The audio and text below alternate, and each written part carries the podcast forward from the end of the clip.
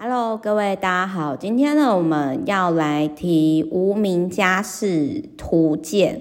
那这个这一本书呢，我本来一开始以为是女生写的，结果没想到说居然是男生。然后我觉得他很，应该是说这一本书就是很疗愈。然后而且我觉得很好笑的是，天哪，这么。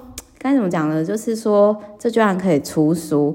然后，而且我在看这本书的时候，我本来以为是女生写的，就没想到居然是男生。然后那时候我就想说，这一定是日本人吧，因为日本人就是会有很多小剧场。结果一看，果然没错。那这个梅田先生呢，他是一个理工科的硕士生，然后。他在 Twitter 呢发表了休假四个月的育婴假，帮忙带小孩，然后他所感受到事情哦。然后呢，我念给各位听哦，就是他有提到说，这一本书很特别，就是说他整理出来厨房、购物、打扫、洗衣、替换、沟通、寻找、重视小孩跟其他的无名家事哦。然后就是这种东西就很很像说，哎，你平常。一般在生活当中，然后会的 murmur，然后他居然把它整理出来。好，那比如说呢，我念给各位听哦，打扫整理，在照顾小孩的无名家事，比如说他就有列出来，小孩在兴奋状态下将卫生纸拉出一整串，然后认命的把卷卫生纸卷回去。哦，然后呢，开启扫地机器人之前，要把地上的东西全部移到桌上或高处。哦，然后清理绝对不是自己弄的，就帮别人擦尿尿在马桶盖上。然后还有就是看到拖鞋鞋底就会想啊，怎么那么脏？然后默默把它放回原位。就是反正就是他就把它整理出来，超过七十件以上，在做家事的时候，murmur，比如说啊，持续做家事，不知不觉一天就。结束了，或者是小孩子无理取闹的时候，丢下一句“我先走了”，然后在转角处等待，想说小孩子会哭着来跑他，然后结果没有，然后就心里很受伤。然后像比如说呢，他会有一些当你处理家事的时候有压力的建议，比如说在收银台结账的时候一直找不到几点卡，结完账的时候就突然出现在 P 加里了，觉得很遗憾。然后他这边给的建议就是。他这边很好笑，就是说心烦指数六十 percent，然后他有提到说有钱人是不用集点卡，从集点卡当压力解放无价，就是，然后我这个是蛮认同的，因为像我其实后来我很少在收集这种点数，诶，除非说他可能是就直接报电话还是什么就可以累积，或者是直接手机就可以累积的部分。反正我那时候看到这本书的时候，看完是很舒压，可是就觉得说。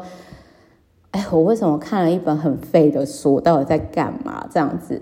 那比如说，它里面还有提到说，看窗外确认外头没下雨，出门瞬间却开始下雨，所以只好回家拿雨伞。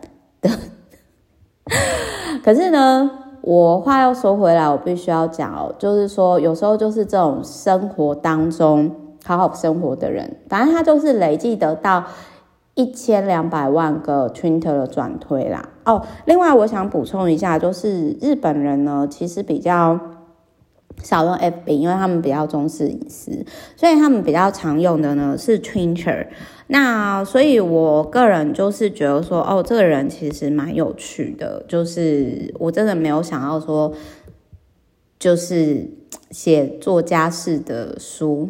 然后是一个男生，可是而且还有一个点啊，就是说女生好像做这些事情当好妈妈是理所当然，可是男生可能只不过是带小孩四个月就可以当好爸爸，然后还出书有名。我觉得父权社会下真的很不公平哎。好啦，没有啦，开玩笑，就是衍生出来的小妹妹。好，所以呢，各位觉得？无名家事图鉴让你去思考的点，我觉得应该是可以去思考的点，就是说，我觉得哦，我觉得我还是要讲有建设性的东西啦。就是说，我觉得像我们在做家事的时候，我自己也会这样，就是我会设计一套 SOP。就是好，比如说我在做菜的时候呢，我会顺便就是煮咖啡，甚至我会煮好明天的咖啡，那我一早起来就有咖啡喝。就是我会持续去优化，或者是说好，比如说我出门的时候，我就顺便丢回收，而不是说哦，我花两趟进去又出来，进去又出来，浪费时间。就是我会优化日常生活的工作，就是有一套 SOP，然后持续优化。我觉得这是大家可以。透过这本书，然后开始去做的事情，这样子。然后最后我想讲一下，家事永远做不完，但是只要有做就很棒了，不要太逼自己，好吗？OK，好，我是 Meta，我们下一集见，拜拜。